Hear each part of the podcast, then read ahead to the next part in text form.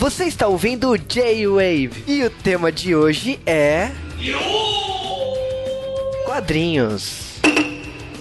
Games. Oi, galerinha do J-Wave! Aqui é o Sasuke RK e a minha facção é o PCC. Eu sou o Magna Gundam Gamer e a minha facção é Sub-Zero. Eu sou o Sérgio Sampa e toda vez que eu vou tentar imitar o Liu Kang parece um boneco de massa. Aqui é o Juba e a minha facção é Black Dragon. E estamos começando o Mortal Kombat 10, né? Eu acho que, tipo, é aquele título que a gente nunca pensou ver na nossa vida, né? Que Mortal Kombat chegou muito mais longe, mas muito mais longe que Street Fighter. Tosti! Eu já pensei em contar isso. Isso te dá mais que 10, não dá? Pra mim ele tá no 9 mesmo, porque eu não considero aquele Mortal vs DC um Mortal Kombat de numerado, sabe? Mas ele desconta aquilo? Eu também nunca Desconta. parei pra contar. É, pra dar 10 tem que contar aquela bosta? Nossa! Cara, eu não senti esses Mortal Kombat todo, mas chegou no 10, tudo bem. É que, é que chegou no, no 5, eles pararam de contar, né? Aquele Deadly Alliance. Aí depois começaram a, a colocar subtítulo em vez de colocar número. É quando chegou no, no reboot, que seria o nono Mortal Kombat, aí é, que seria o oitavo, eles colocam o Mortal Kombat 9 e agora o, o 10 é o X. É Mortal Kombat 2011, né? Uhum, é isso aí. Entre aspas. Mas aliás, falando nisso, né, vamos ó, ao participante novo, né, o Magna, né? Faça o seu jabá. Então, galera, é, eu sou grande fã de Mortal Kombat e de Gundam. Então, quem tem interesse em Gundam, principalmente jogos de, de Mobile Suit Gundam, vocês podem procurar minha página no Facebook, é Gundam Gamer. É basicamente isso, é uma página pequena, mas é pros fãs. E, logicamente, né, o Sérgio, que é lá do 88 milhas. É verdade, eu tô aqui, acho que quase tô batendo, batendo cartão agora, né?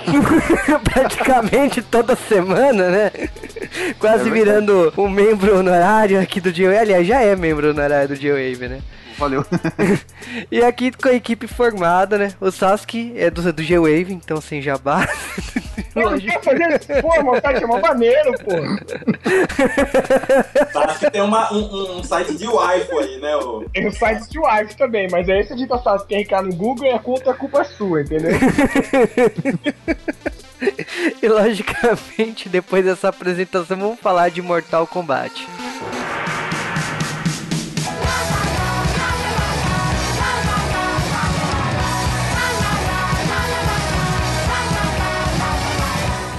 E sejam bem-vindos a mais um e-mail do J-Wave. De novo, nós estamos nesse episódio. Por culpa sua. Sim, eu me a gravação de última hora. É, você não quis participar e tá, não gosto do jogo, Ah, não, não, não, não, não. né? Tô mentindo aqui, galera, ninguém sabe, mas eu acabei de me a gravação de Dragon Ball, parte 2. De Evangelho eu não vou falar quantas vezes você miou. Ah, acho que 12. Mas estamos aqui novamente para falar dos e-mails e são duas semanas. Porque, bom, para começar tem a semana do podcast nosso de Sailor Moon, que foi um, um sucesso, né? Nossa, cara, tipo, eu Um nunca vi. super sucesso. Ah, Eu, ah, ah. eu- é, super, super. Super. Tem uma. é com, com língua presa, né? Mas a gente tá falando né, do sucesso do Sailor Moon e também, né, que teve a semana de carnaval, a nossa ação, né, com a Namco Bandai, né, que foram quatro podcasts de quatro jogos da Namco Bandai, né. E alguém comprou um PlayStation 4 por causa disso. Mas. Mas isso não vem ao caso, a gente continua seguindo com a vida, né? Só pessoas que têm Instagram perceberam quem tem o Play 4, mas É pra, pra, pra combinar com aquela televisão que um bêbado comprou. Uma carteira de bêbado não tem dono. É, mas eu, a- eu acho que quando você tem uma TV, você precisa de um videogame, tá aí as coisas. A TV 4K e um, e um videogame que não é, o que, que você faz? Mas. Vamos continuar esse podcast e falar dos Correios essa semana, porque eu vou te falar que eu nunca vi tanto e-mail de Sailor Moon que nem eu vi essa semana. Aliás, eu nunca vi tanto e-mail que nem aconteceu essa semana. Cara, é, fazia muito tempo. Eu acho que fazia desde o ano passado que a gente não tinha um- uma enxurrada de e-mails. A ponto que, que a gente teve que dividir esforços para responder os e-mails. Inclusive, eu acho uma sacanagem o nome da conta tá como teu nome, sabe? Tinha que estar só J-Wave. Detalhe, mas é, o que a gente tem que falar é que depois de tanto e-mail, lógico que tem e-mails que a gente respondeu, mas a gente decidiu separar tudo aqui e ler rapidamente assim, porque tem muita gente falando de Sailor Moon. Parece que Super S é a saga favorita da, E pra falar outra coisa também, foi a semana que mais mulheres mandaram e-mail no J-Wave também, né? Isso, isso é um novo recorde no J-Wave, né, cara? Faz desde os primeiros podcasts que não tinha tanta mulher mandando e-mail. Aliás, diga de passagem, o pessoal falou assim: tem muita gente que mandou e-mail e falou assim: é, como assim vocês fazem Sailor Moon parte 4 e não faz Cavaleiro Zodíaco parte 2? É o barulho que faz. Então, tá explicado, pessoal? Porque, tipo, Rafael 90, 93, 49, 0 foi uma das, das pessoas que mandou e-mail falando assim: ué, por que vocês ficam fazendo tanto Sailor Moon e não fazem Naruto, não fazem Cavaleiros, não fazem outras partes aí? Então, tá aí a resposta. A galera comparece, a galera manda e-mail e, tipo, logicamente, se faz essa resposta em audiência, em downloads, em e-mail, a gente continua. Sem mencionar o nosso compromisso com a JBC que lançou o mangá aqui no Brasil e a gente falou que ia divulgar até o final. Então é uma, é uma parte que a gente tem aí de compromisso de fechar Sailor Moon. Até que se tornou meio que uma obrigação, porque era um podcast que tava é, macumbado, né? Durante três anos aí que a gente tentava e tentava sair e não saía, né? É, a gente vai terminar Sailor Moon e talvez a gente vá retornar um desses outros. Na verdade a gente vai, mas Talvez, né? Talvez, né? Mas enfim, vamos começar as leituras de e-mail da semana. Primeiro e-mail do João Paulo Ritter, ouvinte novo, né? Ele começou, ele comentou que conheceu o Sailor Moon depois, né? Porque ele nasceu em 97, né? Ele é um moço novo, né? Com certeza ele não é o Ritter que, que eu conheci das intrawebs. É o filho. Talvez. Mas... a gente já fez essa piada. Mas... Eu sou velho, sabe? Repito as piadas toda vez. É, o Alzheimer tá foda. Mas, é? É Mas a gente vai falar que ele mandou um e-mail falando que assistiu e conheceu muitas coisas porque ele começou, né, a ouvir os podcasts do Joe Wave, então ele ouviu até coisas estranhas como o rock horror. Sim. Então, todo podcast que o tema foi proposto pelo Juba, você pula. Recomendo. Não vai ouvir nada, então, né, Cal? ah, eu tenho pelo menos dois que eu propus. Eu peguei no Nemo, né? Mas. Uh... Vou te zoar eternamente por isso. Ah. Mas, mas enfim, ele falou que começou a ouvir os outros temas e tal. E ele também assistiu Sailor Moon rapidamente na televisão, né? Mas acabou que não teve contato com a obra como um todo. E que agora ele tá aprendendo a gostar de Sailor Moon por causa do, do podcast também, né? Cara, Sailor Moon já foi muito bom. Né? A gente não pode falar tanto assim do novo anime. Mas continuando. mesmo de... novo anime, né? Foi justamente que metade dos e-mails veio falar. Por exemplo, o e-mail do Danilo Sanches Ferrari, que veio justamente pedir pra gente fazer um podcast das as diferenças entre o mangá Sailor Moon Crystal e o anime. As diferenças são, Crystal não é bom. é, ele falou pra gente fazer o um podcast, mas tipo assim, eu tô percebendo que a galera, ah, é interessante, mas o Joey pode fazer cast, né? Não, cara, vai lá assistir. Cara, a gente é amigo de dublador de Cavaleiros do Zodíaco Ômega. E a gente não fez esse podcast ainda. É preciso de alguma coisa pra gente fazer, sabe? Exatamente. E bom, agora é meio do André Ricardo, né? Aquele, aquele cara que entrevistou a galera do Joe um tempo atrás pra um jornal lá no Rio de Janeiro. Ele falou que adorou a quarta parte e que ele gostou principalmente porque o Joe mudou, né? Antigamente a gente fazia o podcast Sailor Moon antes do lançamento do mangá da fase. E agora a gente tá fazendo depois que a fase saiu publicada nas bancas, porque muita gente tinha reclamado que não absorvia direito à história por causa que lia o mangá depois. E, e, ele mandou justamente isso, que ele leu o mangá e depois ouviu o podcast. Então ele se sentiu muito mais dentro na história, né, por causa disso. Né? É, na verdade o J-Wave é basicamente um comentário para você assistir, sei lá, logo depois ou durante um filme, né? A gente não tá fazendo um review, a gente tá fazendo uma destruição. Sim, é de opinião e tal. E ele comentou que ele gostaria de cobrar Cavaleiros do Zodíaco Parte 2. Não faça isso. Ai, ai, ó, Cavaleiros do Zodíaco Parte 2 vai sair. Rolou um rolo. Ah, que é, bom. Rolou um rolo porque você queria uma ideia estapafúrdia. Ia né? ser muito legal. Eu espero que um dia você consiga. Ia ser muito legal. Eu tive uma ideia épica para Cavaleiro do Zodíaco que ia bater com datas, ia bater com um monte de coisa. Me fudi. E aí ele falou também de Power Rangers. Cara, Power Rangers é um problema grave. Cadê o Thiago Siqueira, velho? É, então, porque tem quatro temporadas ruins e essa nova temporada começou com o pé direito, mas Pode... É o problema que se começa só com o pé direito é saci, né, velho? É, então. E aí, basicamente, ele falou, ele sugeriu alguns temas de 1 de abril, mas a gente já fechou o tema de 1 de abril. Puta que pariu. eu, eu vou deixar claro pra todos que eu tinha votado My Little Pony. Ah, você Meu acabou voto de. foi vencido. É, porque a Camis que determinou quem é o primeiro de abril. Não, eu não tive nem voto. Eu cheguei lá, não. Fique quieto, você recolha-se. E bom, basicamente, ele ainda falou que gostaria de saber a nossa opinião sobre Sailor Moon Crystal, mas a gente deixa tão claro isso. mas ele falou, beleza, né? Que ainda, principalmente, que lembrou muito eh, a saga Elysius de Sensei Hades, né? Eu acho que tá um pouquinho pra baixo. mas... mas agora é e-mail da Mariana Lira de Paiva, né? E falou que conheceu a gente no podcast 194 de Sailor Moon S. E de lá pra cá ela começou a ouvir os podcasts, principalmente alguns antigos, né? E gostou de podcasts como Jasper, Uma Linda Mulher, a, a, o Joey Indica, né? Que ela comprou o mangá do Cão que Guarda as Estrelas. Eu achei muito legal esse e-mail que eu até mandei pra editora JBC, né? Porque eu falei, eu, uma coisa que a gente fala é que anunciantes são importantes, parceiros são importantes, e a JBC tem uma parceria de longa data com, com o Joe né? Seja pelo evento WCS, seja pelos mangás, seja por outras coisas. E é bom mandar para eles que, tipo assim, a galera conheceu uma obra pelo J-Wave e tá consumindo a obra da JBC. Isso fortalece as relações e faz que, que eles invistam mais na gente.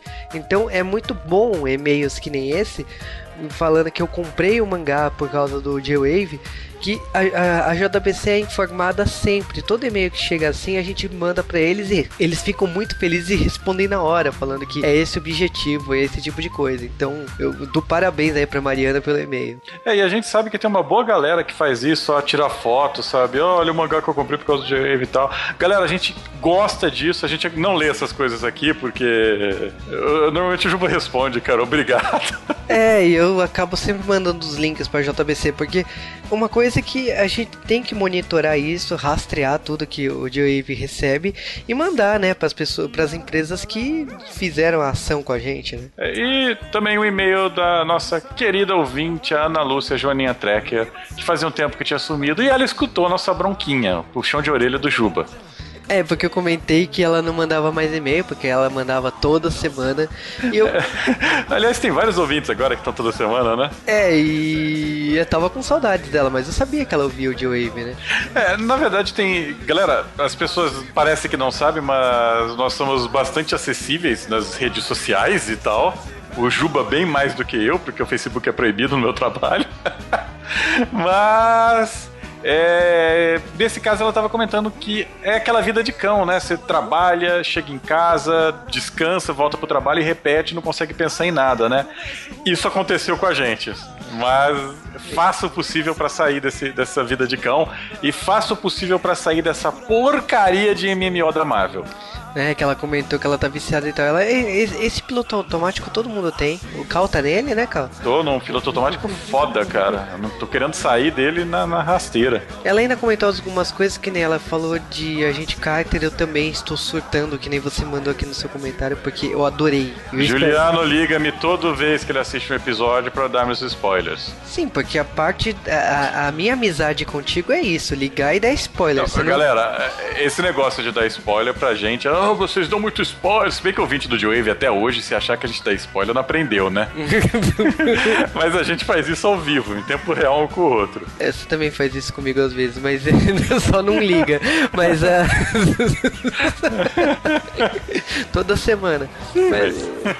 Enfim, a Ana Lúcia mandou um comentário e sim, eu quero muito falar dessa série aqui no J-Wave. E agora é meio da Tayana Menezes, né? Falando que ela sabe o quanto é tosco o live action de Sailor Moon. Sim. Eu diria que as lutinhas dançadas não são nem lutinhas, na minha opinião é balé, mas. Notas geriátricas.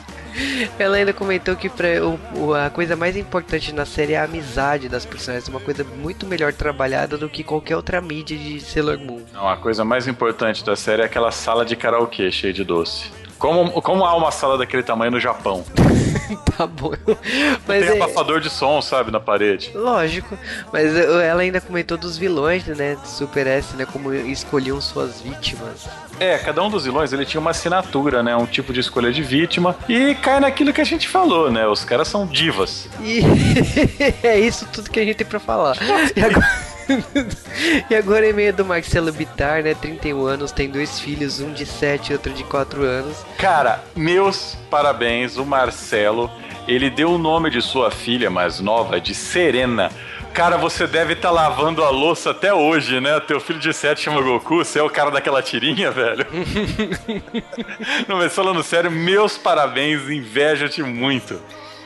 Ele ainda comentou algumas curiosidades, né? Falou da, dos atores, né? De, da, da série live action Sailor Moon, né? Que apareceram em outras produções.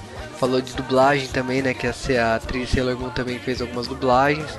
Eu, a gente realmente, assim, sabe de algumas coisas, mas, por exemplo, na minha opinião, a Mio Sawai, por não estar tá no mainstream, ela se apagou, né, depois de Sailor Moon, né, foi o personagem de maior destaque dela. Mas algumas coisas que ele comentou, que ele gostaria, por exemplo, o podcast de Yuniasha. Sai, se a gente conseguir fazer pelo menos drama. É, eu vou te falar que, assim, a Rumiko Takahashi, ela é uma autora que eu tenho bastante carinho por ela, assim, eu tenho... É, tem obras que eu adoro, como Rama, Maçom e Coco, Urusei Yatsura. É, o problema é que eu e o Juba, nós somos de uma velha guarda da Rumiko Takahashi. Não, tem, e... até, do, tem até Dorama que é o, da Rumiko Takahashi. Que não, é o, aí, aí você mantém distância. Que é, mas... o, que é o One Pound Gospel, né? Da freira que você. É, mas, mas, mas o negócio é o seguinte: a, a gente não é fã muito do Inuyasha. A gente pegou o hype na época que saiu no Japão. A gente falou, nossa, Rumiko Takahashi voltou dos mortos, não sei o que, mas não, nenhum de nós dois ficou muito fã desse anime. Se houver muito pedido, a gente faz. É porque é um anime bem longo que, que não daria tanto prazer, mas. Sim, tem outra obra recente da Takahashi, né, que é Urin. Então, tipo, é, a gente tá uma geração tão atrás que, tipo, se assim, a gente não curtiu Yoniashi, nem correu atrás do que veio depois, né? Então, é aquela coisa, né? Mas se rolar pedidos, por que não? Eu dou uns motivos por que não, mas... Bom, falando de um e-mail de um podcast que o Cal não tava, né? Aquele podcast mitológico, né? De uma linda mulher. Tem o e-mail do Maquizan Tavares. E ele falou que o G-Wave voltou em ritmo industrial, sim, né? Aliás, voltou não, a gente não entrou em férias, a gente continuou e não sabe como a gente vai ser esse ano, né? É, eu acho que o Juba vai explodir. Mas exatamente que assim, ele comentou algumas coisas, principalmente algumas curiosidades, né? Que principalmente Burt Reynolds e a Molly é, não tiveram carreiras muito relevantes e talvez seja uma linda mulher que afunda. Como não? Burt Reynolds não teve carreira relevante? Você está defecando pela boca. Me fale uma obra do Burt Reynolds depois. Saints Row 3. Ok, continuando. ah... Você foi no release essa porra. É, sim. Mas é, ele comentou algumas curiosidades de produção de algumas pessoas aqui. Comentou da, da dublagem de uma linda mulher que realmente a gente não deu tempo, era um podcast muito grande. E ele falou ainda com algumas curiosidades, né, de Ghost in the Shell, né, da, das cantoras russas e tal.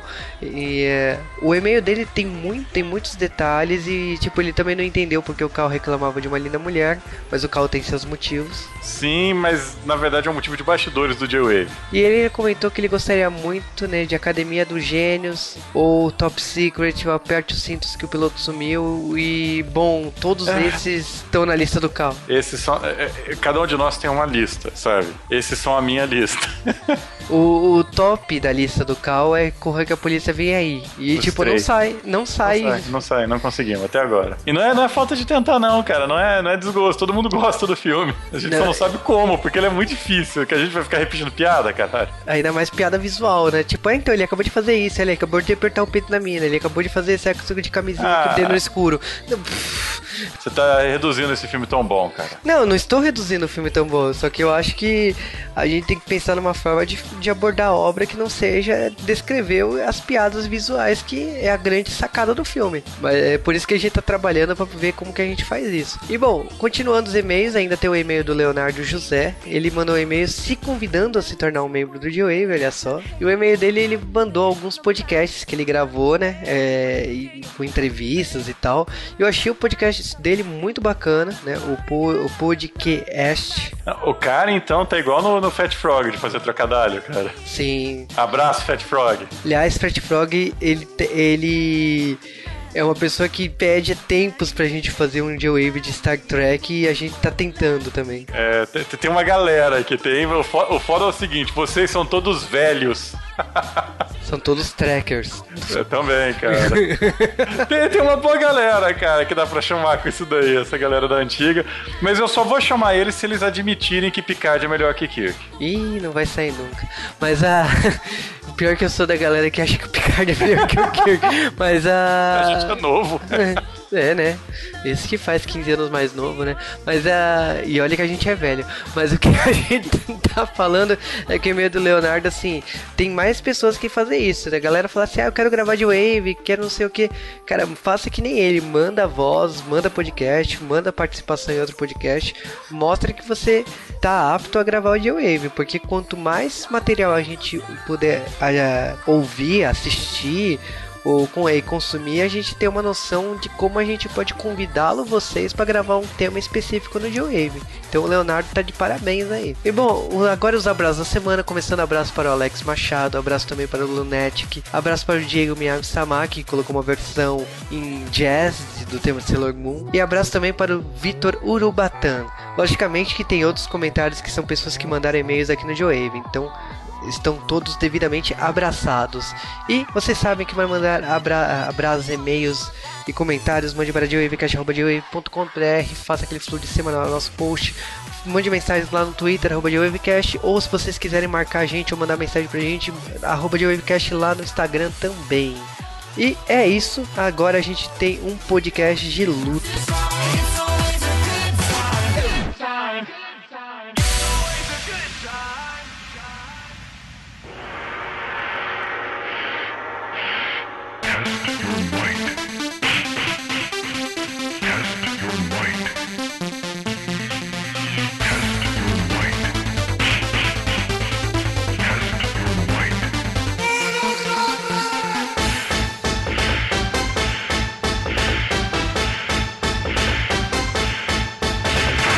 Antes de falar de Mortal Kombat, primeiramente a gente tem que falar que esse jogo não saiu. Esse jogo sairá, né, no dia 14 de abril de 2015, né? Então daqui a alguns meses, né? Mas a expectativa tá lá em cima, o material de quadrinhos já tá, tipo, já tá bem avançado. Nós já jogamos o jogo, né, no Brasil Game Show, então, tipo, deu vontade de gravar Mortal Kombat. Então estamos aqui para isso, né? Mas primeiramente o que a gente tem que falar é que o jogo foi anunciado lá em 2012 e nesse meio do caminho aí teve muitas coisas que foram faladas, por exemplo, que ia ser lançado um filme de Mortal Kombat simultâneo ao lançamento do novo jogo, né? Coisa que não aconteceu, né? Pelo menos a gente não viu anúncio nenhum de elenco, de, de nada, né? Então acho difícil esse filme do Mortal Kombat aparecer. Mas o, o que a produtora também aprendeu muito com os jogos passados, né? Não só com Mortal Kombat, mas que aprendeu com Injustice, aprendeu com o, o jogo que teve crossover da DC Comics com Mortal Kombat.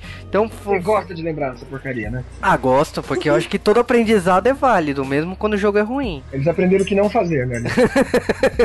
De fato, concordo. É, desde o Mortal Kombat 5, do 4, 5, 6, 7, né, eles foram aprendendo.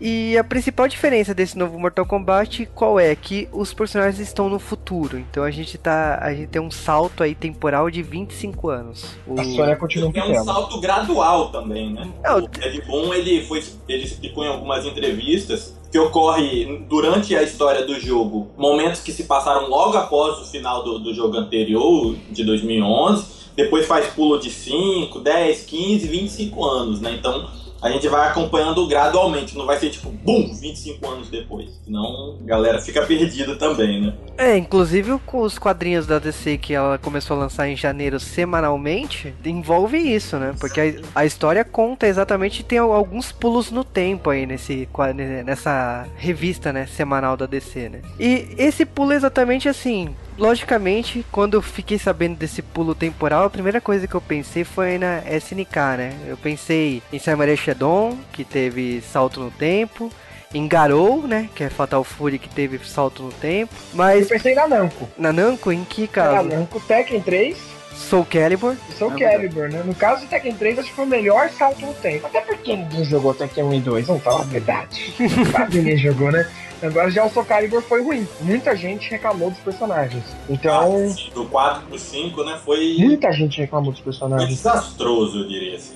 Tiraram muitos personagens muito queridos e colocaram os outros totalmente sem a menor graça. Mesmo que o gameplay seja, tipo, tipo, é skin, tá ligado? É o gameplay do personagem melhorado, com as coisas mudadas. Foi legal. Mas ter a falta daqueles personagens foi o que capou. Então, Mortal Kombat, a gente já. Esse, como o último Mortal Kombat acabou com o final de todo mundo morrendo e etc., a gente, quando anunciaram o Mortal Kombat 10, a gente falou, e agora? O que, que vai ter, entendeu, nele? Será que eles vão tirar certos personagens? Foda vai ser se eles ressuscitarem do nada um monte de personagem que morreu, né? Porque no Mortal Kombat 9, assim, deu, matou geral, né? Quem ficou vivo? Eu não me lembro agora. Eu não me lembro o final do 10. Vocês É, ficam- o Johnny Cage e a Sony, obviamente. Mas até o Liu Kang morre, cara. O Liu Kang morre, Mas Liu Kang morrer.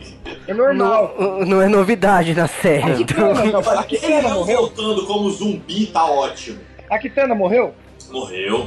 Eu acho que quem Todos os Guardiões sobreviveu deve morreram. ter sido Johnny Cage e Sônia. Não, o Raiden e o Raiden, morreu. e o Raiden. É porque ele é um deus. É difícil de matar o viadinho. Mas Eu não tirando. sei se ele chegou a perder a imortalidade, porque também rola essa do Raiden perdeu a Ah, é verdade. é, Ele morre uma vez e depois ele fica sem vida extra, né? Tipo esse. Eu aí, sinceramente não lembro, eu acho que vai ser até uma boa parar pra jogar de novo o modo história do, do Mortal Kombat 9 aí, antes de sair o, o 10, né? É, porque muita gente, né, morreu, então, tipo assim, eu acho que até foi saudável, né, ter esse pulo no tempo pra criação de novos personagens, né? Porque Mortal Kombat, até onde eu sei, assim, pela cronologia dele, já teve de tudo, né? Já teve até. Ah, teve muitas vezes. Sim. né? Já teve viagem no tempo, já teve O uma. ba- viagem no tempo. É, a, a bagunça cronológica que teve, né, em Mortal Kombat, né? Mas isso me lembra X-Men os dias do futuro esquecido, perdido, sei lá o que diabos. Que é o mesmo plot. O Raiden no 9, ele volta com a. não sei se é a consciência inteira, mas ele volta com algumas lembranças pro passado. E aí, o- no jogo 9, pode reparar, várias vezes o Raiden lembra de uma coisa e fala: Não, eu não posso deixar isso acontecer. É. Se isso acontecer, vai, vai dar merda. O, o, lembro ele, ele, ele foi muito burro, né, cara? Ele não tinha como ser mais vago possível. Quando ele vê que, que, que vai morrer, ele vai voltar no tempo, né? Mandar uma mensagem de volta no tempo. A mensagem que ele manda é: ele não pode vencer. É, ele Ele quem?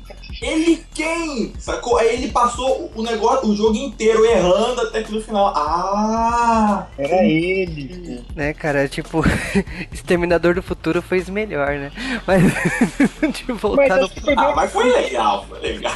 Foi, foi bom pra corrigir a zoeira, porque o Armageddon, os últimos dois jogos, a putaria tava muito foda. E tem muitos personagens, assim como eu falei, o problema de ter esse time-lapse é que eles criaram personagens novos, ou filhos, ou personagens que, tipo, que se desenvolveram nesses tempos. E os personagens novos, em geral, eram muito, muito ruins. E agora, com isso daí, eles podem, como a timeline avançou pra trás, foi basicamente o que aconteceu, ele voltou, mas é uma continuação, então agora eles estão revendo. Nos quadrinhos eu já vi que tem a Frost. A Frost era um personagem que eu gostava do Mortal Kombat É. 4 pra frente. O Quan Chi também era do 4, é um personagem também legal. Então Já vamos. tava no. no, no Já tava no nove. né? É, então a gente pode.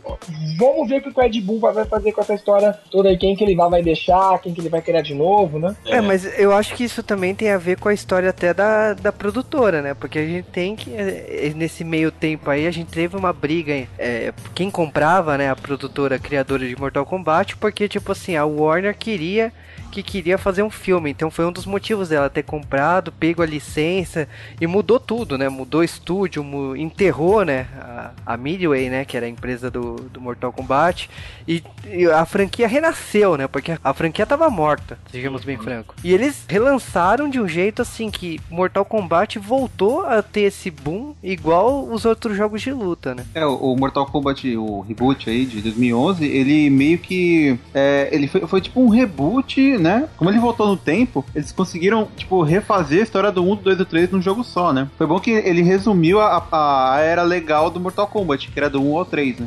Exatamente. E bom, é, corrigindo essas coisas e, e tornando a franquia ativa, beleza. Então esse se- a gente pode considerar o segundo jogo da franquia nessa nova etapa. Então. Sim, seria o segundo jogo. E aí, por isso que a gente vai falar dos quadrinhos, né? O que, que, o que, que tá acontecendo nesses quadrinhos? Semanalmente, o pessoal da DC tá lançando um capítulo, bem parecido com que a gente, quem tá acostumado a ler mangá, vê, e eles já estão contando essa história. Eu já tava querendo comprar esse Mortal Kombat pela história. Eu não sou tão fã da luta do Mortal Kombat, mas o modo história, depois do 9, foi surpreendente. Até uma, até que uma tendência agora, né? Dos jogos de luta ter um modo história bom. Até o Dead or Alive tentou fazer algo. Tentou. Vou deixar bem claro. Tentou.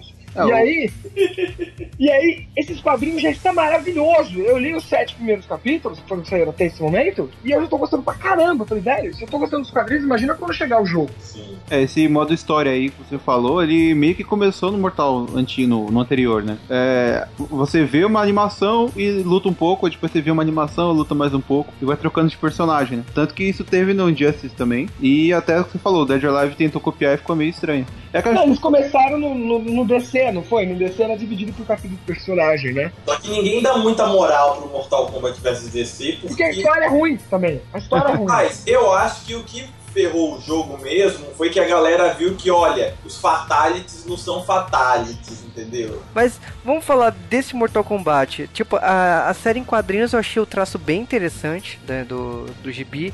E a história tá contando praticamente a construção dos personagens, né? A, a chegada da guerra, né? Das facções, né? Porque já, já tá rolando um, um duelo, assim, a, a, não existe paz cada facção estão, estão brigando, mas existe uma tensão que está crescendo a ponto de estourar uma guerra. É isso que, eh, pelo que eu entendi, na, nas edições da, da, da série do, do, novo Mortal Kombat, né? O Shao Kahn, a gente vê pelos vídeos assim, a gente pensa, pô, o cara é tipo o novo Shao Kahn, quase, né? O cara deve ser tipo mauzão, entende? O cara filho da puta que quer ferrar com tudo, dominar tudo, e aí pelos quadrinhos você vê que não é bem assim, entendeu? Ele tem, tem uma motivação muito boa lá que eu não mas eu queria saber, por exemplo, assim, quem é o Takeda, né? Que é um dos destaques da série.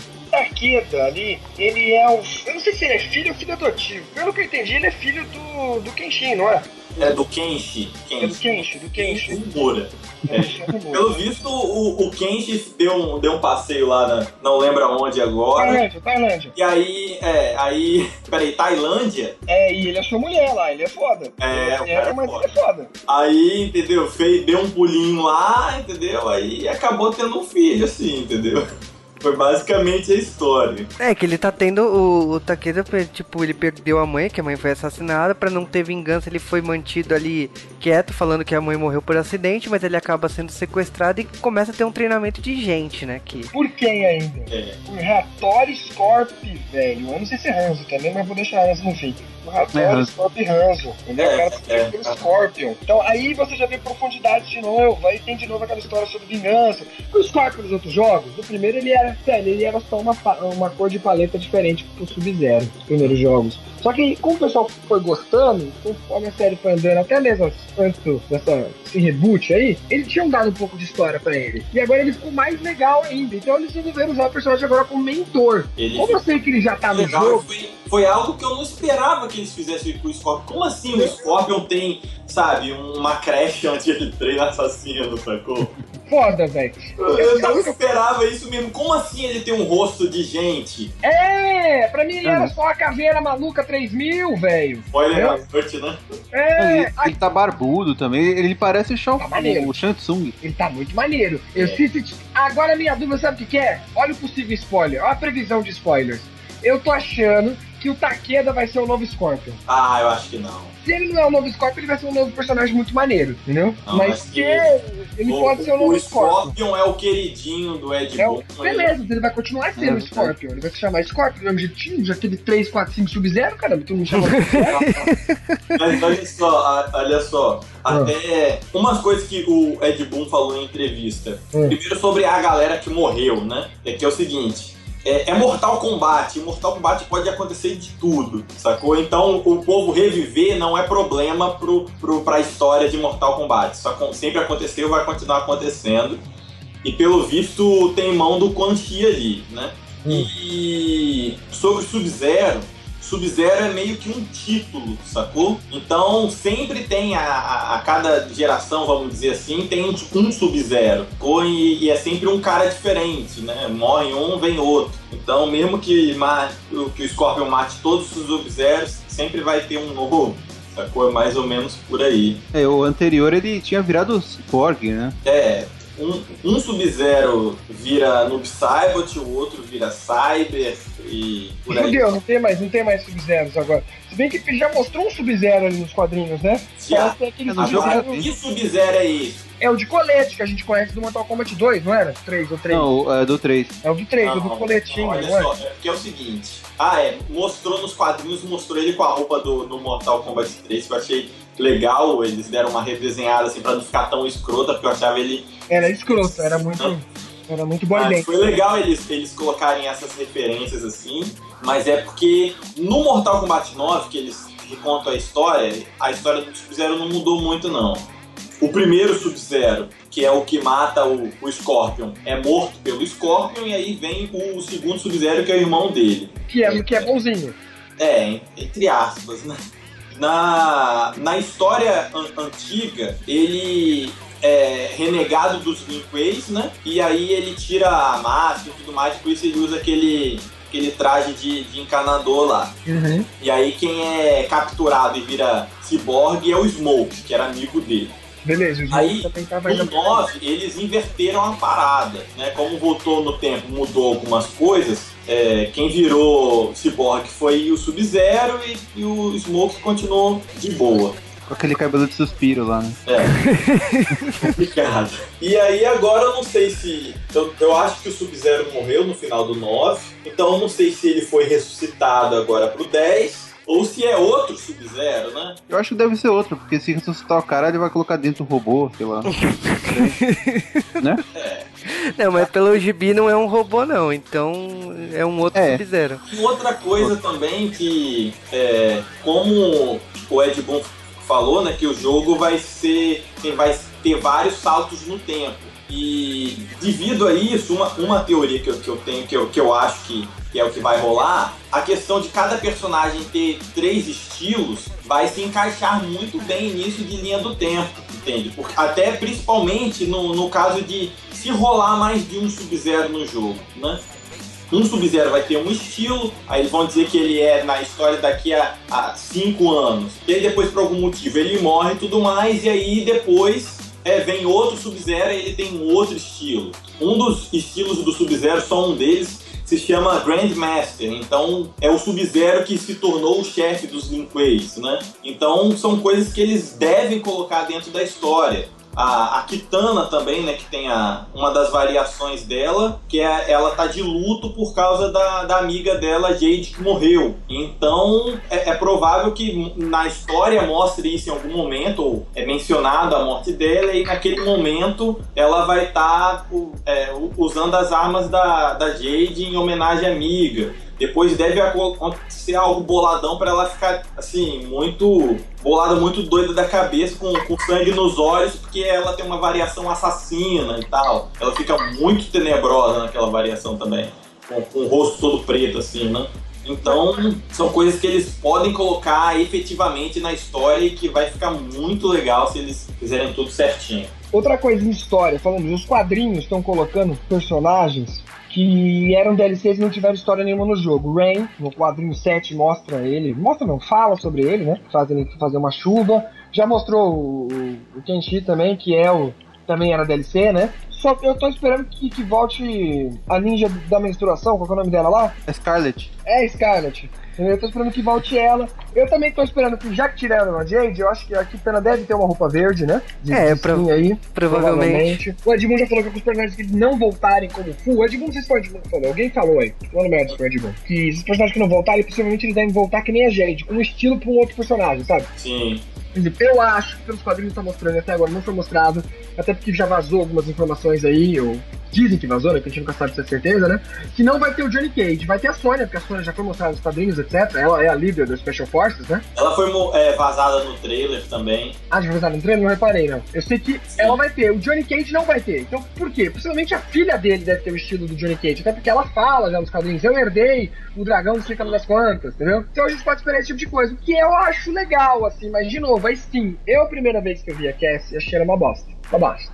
Mas lendo os quadrinhos, de- deram uma personalidade legal pra ela. E ela não tá com aquela roupa militar. Então se eu for jogar com ela, dificilmente vou usar aquela roupa militar, porque eu não gostei mesmo. Mas ela ali de roupa de lutadora, de kickbox, MMA da vida, sabe? Eu Uhum. achei ela maneira. É, mas Então- ela, ela não é canastrona igual o pai, né? Não, ela não é. Ela sabe zoar, mas sem ser estúpida. Ela é tipo zoa, tipo Homem-Aranha, vai, mas não com mas, talento. sinceramente, eu sou muito mais se tivesse é, ela e o Johnny no jogo e não ela e a Sônia. Porque a Sônia A Sônia eu sempre achei sem personalidade também. é sem graça demais, cara. Ela sempre foi em todos os jogos, pelo menos na minha opinião. Mas, pensando por outro lado, vamos dizer que vai ter os três no jogo: pai, mãe e filha. Qual dos três é mais fácil de vender como DLC? O Johnny. Johnny Cage. Então, nesse Season Pass aí, pra ele estar no nesse Season Pass, não, não é muito difícil, não. Aliás, né, tipo assim, eles descobriram o caminho do DLC, né? Porque olha, vai pre- com o Predador e o Spawn até agora, né, a lista só tem aumentado, né? Porque o Goro também tava no DLC, né? É, mas o Goro, Goro é bônus de pré-order, pelo menos. Pelo de pré-ordem. O Spawn, a gente tá falando do Spawn, do coisa pra quem não tá acompanhando. Há fortes rumores que os dois estarão no jogo. Já falando que vai ter dois personagens convidados. Dois, é dois ou quatro, agora não tô lembrando. Não, é, eles, o, eles anunciaram o Season Pass, que tem quatro personagens no Season Pass. Desses quatro, dois são personagens clássicos, com K, lógico, né? E dois são personagens convidados, né? Ou seja, são de, de outras franquias. Mas vai ter personagem convidado no jogo também, já ouvi falar. Ou vai ser só DLC, enfim. Vai ter personagem de fora. Então, Então, dois tá clássicos, ou seja, dois personagens antigos. Sim, no DLC, mas no jogo dois já. guests, né? Que são convidados que são de, de outras, outros lugares, né? Então, Mas eu tô falando, vai, vai ter personagem guest no jogo normal, sem DLC? Eu ouvi falar que ia ter aquela velha história de por console, sabe? Que possivelmente a gente teria o, o Switch Twi- Twist, né? Twist, eu devo falar ali. uhum. Em inglês. Uf, o É, essa piada aí. palhaço do O palhaço lá do Twist Twisted Metal lá. Metal, isso. E no Xbox, o que todo mundo tá querendo é um personagem do Killer Instinct. Faria todo sentido. É, Podiam Boy, colocar, podiam colocar o Sackboy, né? Só que boy com certeza. Até porque não lança cortar e rasgar ele. E põe o Mario, pô. Ai, eu comprava. Nossa, eu comprava. O Mario Que do papadinha, mano. Reptile e Mas eu acho que não, não vai sair pro, pro, pro Wii U, né? Não, vai? não, lógico não, não que vai, não. mas eu quero deixar um recado. Nintendo, se você comprar o Mortal Kombat pra passar no Wii U, põe o Mario que compra o jogo. É certeza absoluta. É mais Mas fácil olha- colocar Samus lá, sei lá.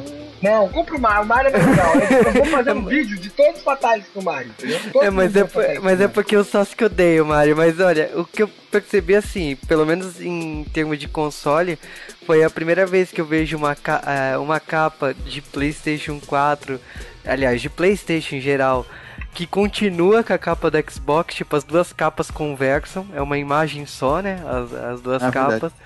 Tem a, a ideia do controle, né? O controle de Xbox One e Xbox 360 é, é muito bonito, aliás, o, o, é, o controle é o mesmo, né? Tanto para PlayStation como para Xbox. A diferença é que o controle funciona para Xbox 360 e Xbox One com um botão embaixo que você altera que console que você tá, e o do PlayStation é a mesma coisa, altera para PlayStation 4 e PlayStation 3. Ele diz o controle que é, foi feito pro jogo, né? Isso, exatamente. Eu só achei Ah, muito estranho um controle que é feito pra Mortal Kombat ser de seis botões um do lado do outro.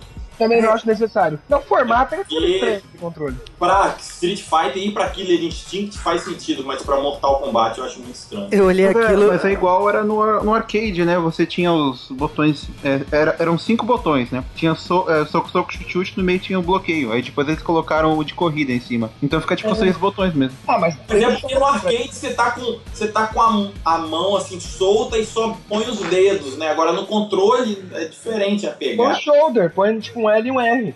Mas não tem shoulder. Eu sei, por isso que eu achei estranho. shoulder do quê? Mas enfim, os caras é doido. Eu também gostei de muita coisa. Os quadrinhos, pra quem não leu, pode ir atrás, que a história tá legal a história, tá cativante os novos personagens. Tem um personagem que não falou nada ainda, mas parece ser maneiro pra caralho, que é o Aaron Black, que ele é um É. dos dois guarda-costa lá do, do tio Maia lá, fodão. Que ele, ele é tipo um Tio cowboy Maia. das trevas. Ele é tio Maia. Pra mim, sabe que eu tô ren- renomei todos os bonecos. É, quem mais que tá maneiro? O aí? melhor personagem é a Cassie, cara. Não tem o que tá falar. muito legal, ainda aparece a Frost no meio, no meio da história. E tá interessante só nos quadrinhos. Eu duvido que seja o melhor deles um Xeno Gato nos quadrinhos. Eu acho que a história do jogo mesmo que você não goste de verso, não goste de nada, pega pela história. O jogo parece que vai ser maravilhoso. Né? Mas falando, agora é o momento de falar do jogo, propriamente dito. A gente tá vendo muita coisa, a gente tá vendo a briga das facções, que tipo no online, cada facção você sobe, aí você vai ajudar pelo bem maior. Eu achei uma. Um, um, um, tipo, achei bizarro. Eu não quero falar algo que eu não joguei de online, porque eu só testei o jogo, mas eu achei essa ideia de facção que todo mundo ajuda todo mundo meio bizarra no, no online. É mas. Gente de comunismo quando todo mundo ajuda todo mundo. É uma coisa bonita. Mas o, o jogo tem, é, tem essa questão, tem a questão das torres, que eles falaram que as torres de dificuldade elas vão ser. elas vão estar em movimento. Também não entendi o que eles quiseram dizer, falar é, com isso. São challenges. Então você né? vai poder. Você vai... Qualquer jogo que tem challenge aí, tem tipo os challenges que são fixos do jogo, os que são que rodam semanalmente, que roda diari diariamente. Eles falaram que tem uns que são por hora, aí que eu achei meio exagerado, mas aí você faz o challenge, ganha algumas moedinhas ou ganha libera alguma coisa lá, entendeu? E só semanalmente também tem a ideia da de abrir os portais, né? Então cada semana um povo de, um, de uma terra vai invadir ali onde você tá jogando. É, isso eu não faço a menor ideia de como vai funcionar. Ah, eu isso acontece em outros jogos também. É tipo um bônus, sabe, de uma facção pra outra, tá dizendo que ou uma quarta, uma sexta facção, sei lá, aparece, e aí vai Sim, ter. Mas como que isso vai funcionar num jogo de luta? A luta em si, porque vamos deixar bem claro, todos esses modos que a gente tá falando não vão mudar a luta de quem tá jogando. Vai ser 2x2, etc.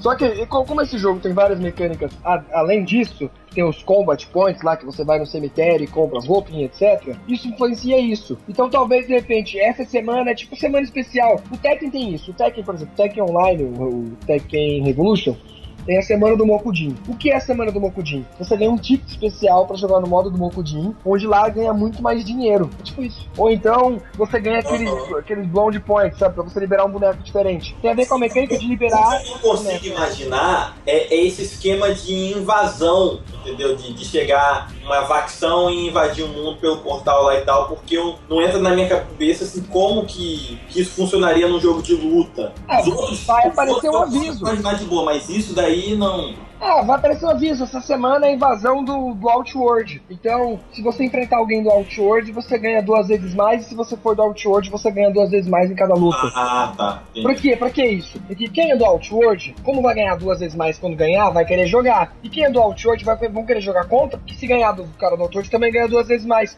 É um jeito que os, que os produtores acham de incentivar as pessoas de jogarem online, entendeu? Sim. E não morrer tipo, na praia, né? O jogo vai é, continuar. Não morrer na com... praia. De novo, é, esses jogos, a, a nova geração, por isso que eu falo que a nova geração, ela é constituída por comunidade. Assim como o Destiny tentou, outros jogos estão tentando, o Dragon Ball agora, online, o Dragon Ball é completamente comunidade. Você tem uma cidade hub, de você ter um menuzinho é uma cidade, você conversa com as pessoas e faz amizade.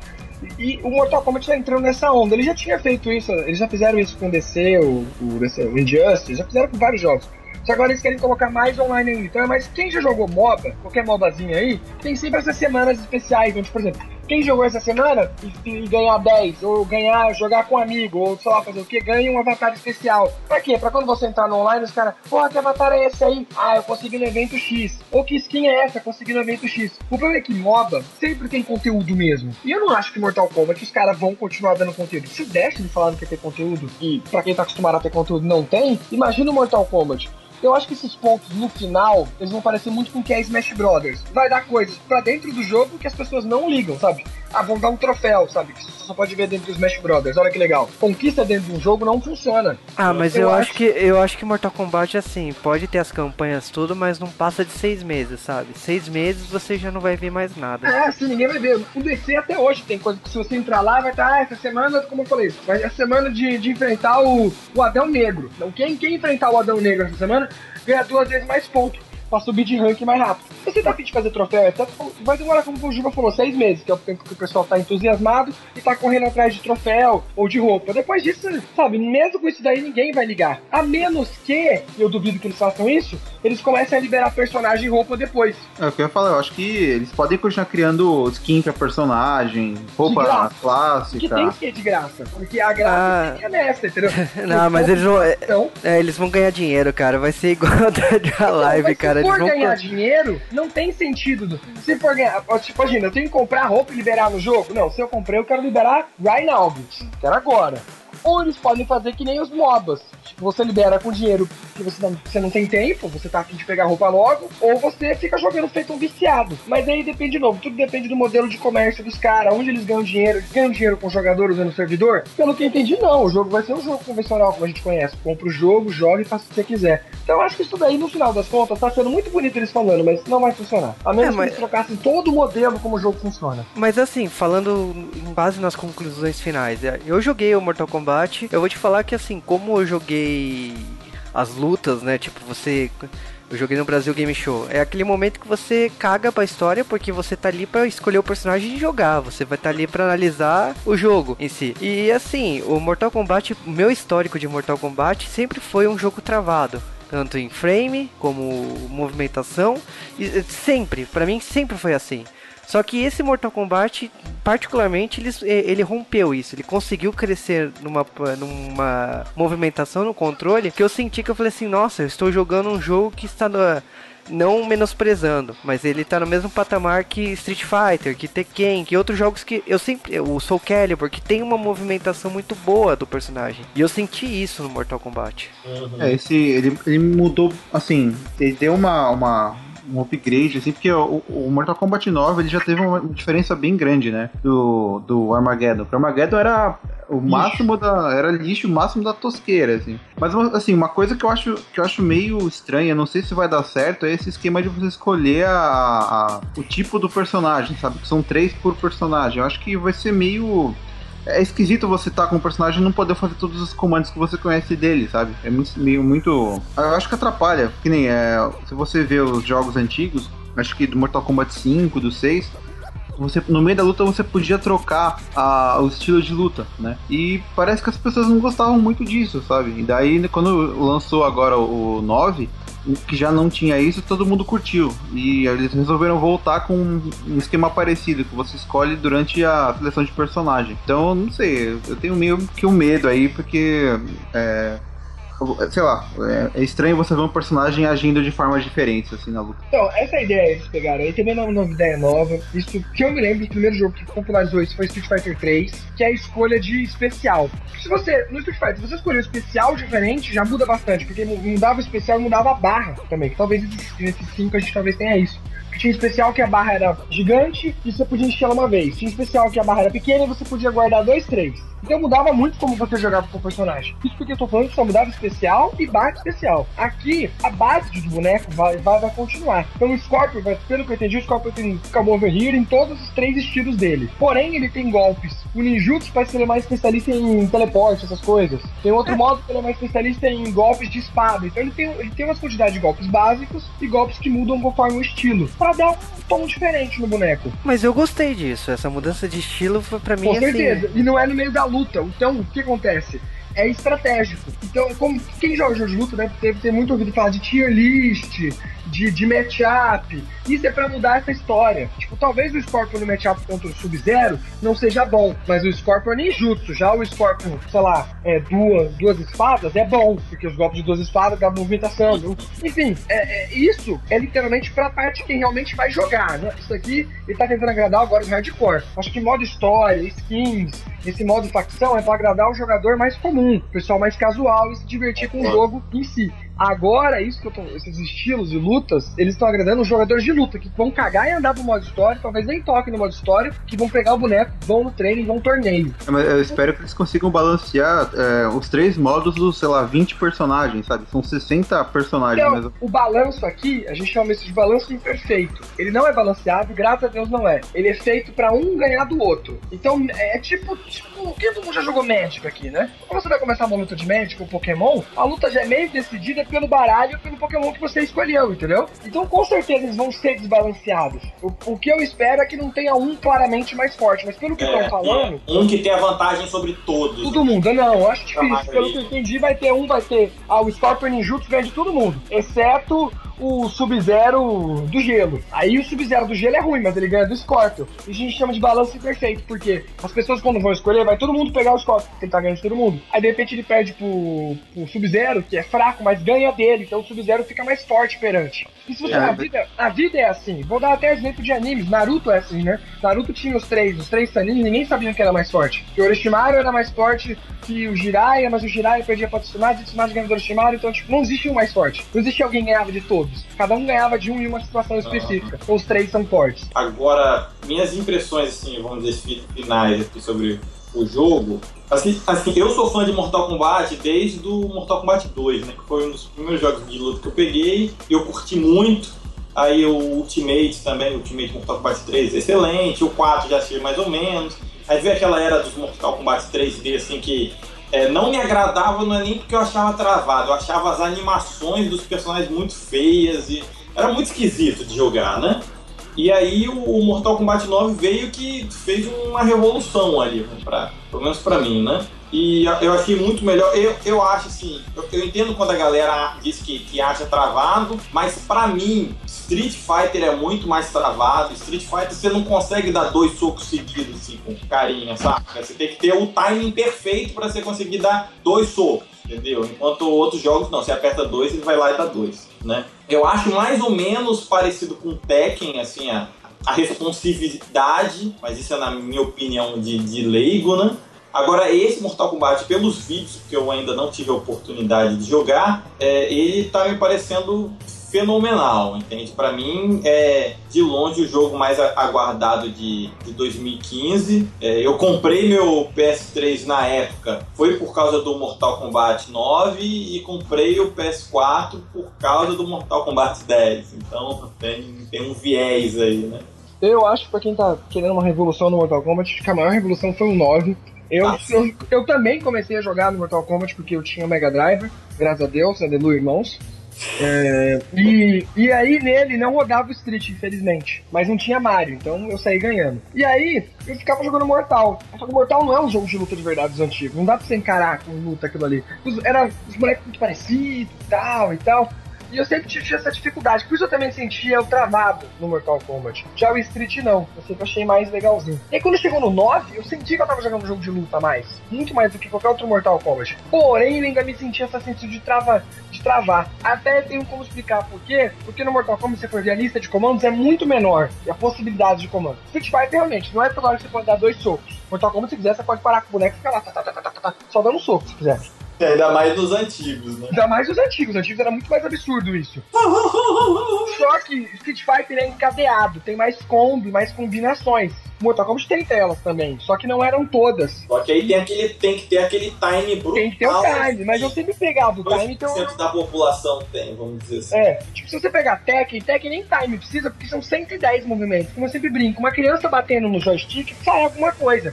Mortal Kombat são poucos movimentos. Se você pegar Injustice, parece um jogo travado. Mas se você for no treino e aprender o que fazer, ele fica. Ele é gostoso de jogar, dá pra você fazer uns combinhos, mas você tem que fazer exatamente o que ele tá pedindo. E é isso que me trava no Mortal Kombat. Eu sinto que eu realmente estou capado, que eu não posso fazer o que eu quero, eu não me sinto livre. Talvez agora, com esses. que eu vi que eles estão fazendo esses três, três estilos, e tem estilo que é focado mais em ataque, mais em defesa, talvez eu consiga, sei lá, sair disso. A movimentação do cenário também tá melhorando, que o Injustice que iniciou isso, né? Agora você vai poder usar um cenário pra papular, fazer o caramba 4.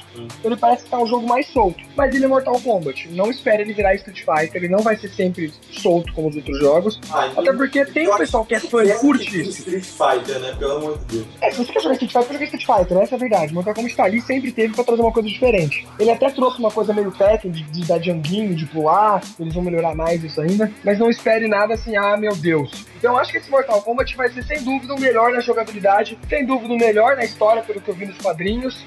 Eu acho que ele não, ele não vai sofrer do mal de querer avançar e perder bonecos interessantes. Pelo contrário, tô vendo todos os bonecos novos sendo super interessantes até agora. É, esse, eu devo dizer que é o primeiro Mortal Kombat em que eles estão fazendo uma porrada de personagem novo e todos estão legais.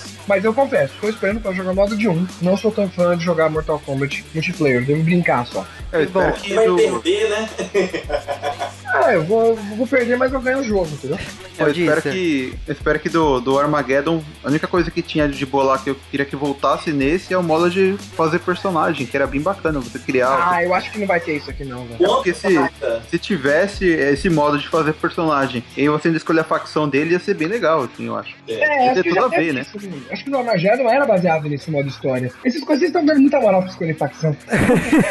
é só um pontinho velho que vai subir, você nem vai reparar. Vai subir até no modo história. Olha. Subir, aliás. Isso da- das facções, o que eu tenho. É, um receio que eu tenho é se, por exemplo, uma facção ficar sempre muito na frente ou uma ficar sempre muito atrás. Isso é, é um, o único receio que eu tenho. Espero que não aconteça, porque seria mó palha, saca? Vai que sua facção preferida tá sempre em último lá.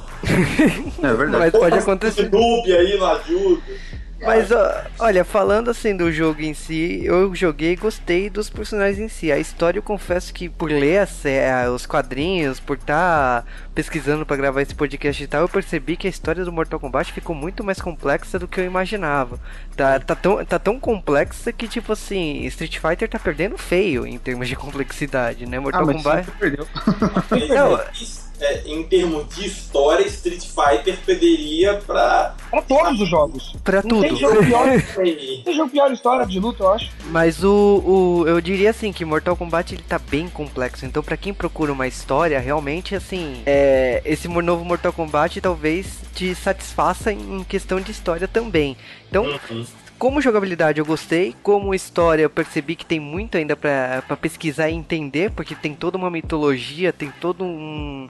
Ele carrega uma bagagem de personagens que já construiu no jogo anterior, então, tipo assim, vai exigir conhecimento pra você entrar e conhecer melhor os personagens. Tem essas mídias aí alternativas, assim que nem os quadrinhos, né, Pra você aprender mais sobre os personagens. Eu acho que é um jogo aí completo, eu diria, para quem quer aproveitar por um bom por um bom tempo não, porque os jogos você acaba em 15 dias você pode zerar o que você procura no jogo e deixar pra lá se você quiser. É um jogo que pode te satisfazer eh, na hora que ele sair, né? Você pode ficar satisfeito com aquele jogo, né? Com aquele personagem, com aquele foco que você quer procurar nesse jogo, né? E eu acho que assim, eh, jogos de luta Muitas vezes a gente só foca no Japão, né? Porque a grande, as grandes franquias são produzidas lá. Então é, é bom ver um jogo de luta sendo produzido do outro lado do mundo, né? Pra mim, só japonês sabia fazer jogo de luta, né? Eu ficava vendo os Mortal Kombat e falando, não, essas tranqueiras aí não vai dar certo, não vai dar certo. Aí até que saiu 9 e calou minha boca. Exatamente, então tipo assim, Mortal Kombat tá, tá indo pro caminho aí que se, se continuar nesse crescimento do, do 9 pra cá, pode ter certeza que vai desbancar os jogos de luta. Pode acontecer inclusive o que aconteceu com os RPGs, que na geração passada o grande boom foi dos RPGs americanos. É verdade. E assim, ele vai sair, não é, é, vai ser pra Play 4, pra Xbox One, também vai sair pra geração antiga, né? Pro 360, pra Play 3 e, e pra PC também. Então não tem como não jogar assim o jogo, né? Só lembrando que, tipo assim, as versões de Play 3 e Xbox 360 é uma outra empresa que tá fazendo. Então, tipo, eles Ah, meio que não se responsabilizam pela, pelo porte, né? É, Então, é uma mas- empresa que já fez outros portes bons, então deve É ficar a- confiante, mas. É a High, a High Voltage Software. É, eles já fizeram alguns portes pra Play 3 e 360 e só que assim, eu gostei que a Warner foi sincera, né? Porque normalmente eles falam que o jogo é multiplataforma, multigeração, eles colocam a foto lá do Play 4 e dane-se, né? Mas é, dessa vez não, a Warner foi lá e colocou um, postou lá, publicou um, um trailer da versão do 360, sabe? E ela tá bonita, sabe? Não tá Não, feita de qualquer jeito, relaxada, sabe? Aqui, a- aproveitar e fazer um gancho a parte de história e todo essa, esse investimento que a Warner tá fazendo em Mortal Kombat, tem duas coisas que eu gostaria que eles fizessem muito, mas muito mesmo. Um é um filme de Mortal Kombat que não fosse um filme assim baseado em Mortal Kombat. Fosse um filme do Mortal Kombat em que o Sub-Zero realmente é o Sub-Zero, entende? Não é um cara que, que, que tá vestido de preto, que usa uma máscara maneira e solta gelo da mão e que se chama Sub-Zero, sacou? Que nem aquele, aquela minissérie que eles fizeram, websérie, né? Mortal Kombat Legacy foi massa, foi legal, mas os personagens não, não é a mesma coisa. E eles é, conseguiram com, com Street Fighter fazer qual, qual foi o nome agora? Eu, eu, eu esqueci. Uma coisa fizeram Assassin. uma Assassin, é? é Assassin's Fist. É, É. quase. Foi uma uma websérie que foi produzida por fãs, mas que depois teve o, a aprovação da, da, da própria Capcom, em, em que eles co- contaram a, a origem do, do Ryu, do, do Akuma, do Ken e tal, e ficou absolutamente perfeito. Se eles fizerem algo assim com Mortal Kombat, eu vou, assim, né, ficar louco. E a Mas- outra coisa que, que muitos fãs pedem também é que teve o jogo de PlayStation 2, Mortal Kombat Shaolin Monks, né? Que era um jogo meio beat'em up e tal, e que na época eu, eu não, não parei pra ver porque todo, tudo, todo jogo que era assim, spin-off de alguma coisa, normalmente era lixo. Eu, quando eu vi que, ah, Mortal Kombat Shaolin Monks, você joga com Liu Kang, com lá, ah, deve ser lixo isso. Não joguei. Aí anos depois eu descubro que o jogo é excelente, todo mundo ama, entende? Então eles fazerem um jogo nesse estilo novamente, né, que, que sai um pouco da luta, vai pro, pro beat'em e foi uma história bacana, seria muito bem-vindo. Então essas são as duas coisas que eu espero que eles façam no futuro próximo, pelo amor de Deus. Eu acho que o Mortal Kombat tem o grande privilégio, assim, de estar numa empresa que já tem a DC aí pra trabalhar. Que eles estão aprendendo, tipo assim, não é a Disney trabalhando com a Marvel, né? Que tá tirando, é, tá tirando lucro de tudo, né? Mas a, a DC, por tá. é, a DC é a Warner, seria uma empresa, é, um conglomerado aí. A Mortal Kombat tá em boas mãos, porque pode virar desenho, não um desenho infantil, né? Se é filmes pra, pra DVD e Blu-ray, né? Igual a DC produz para pro público adulto. Pode virar série, né? Websérie, pode virar filme. Acho que assim, a Warner tem muito pra explorar a franquia. É uma franquia que dá dinheiro, é uma franquia que, que chama atenção e que se eles quiserem focarem no caminho certo que eles estão que eles estão fazendo nos quadrinhos agora, é, dá pra explorar e, e fazer muito dinheiro dessa franquia. E deixar os fãs felizes ainda por cima. Ah, isso é consequência. Não, porque dá pra ganhar dinheiro e deixar os fãs putos, né? Não, não, mas os fãs, os fãs eh, na parte de empresa, a empresa não pensa nisso não, então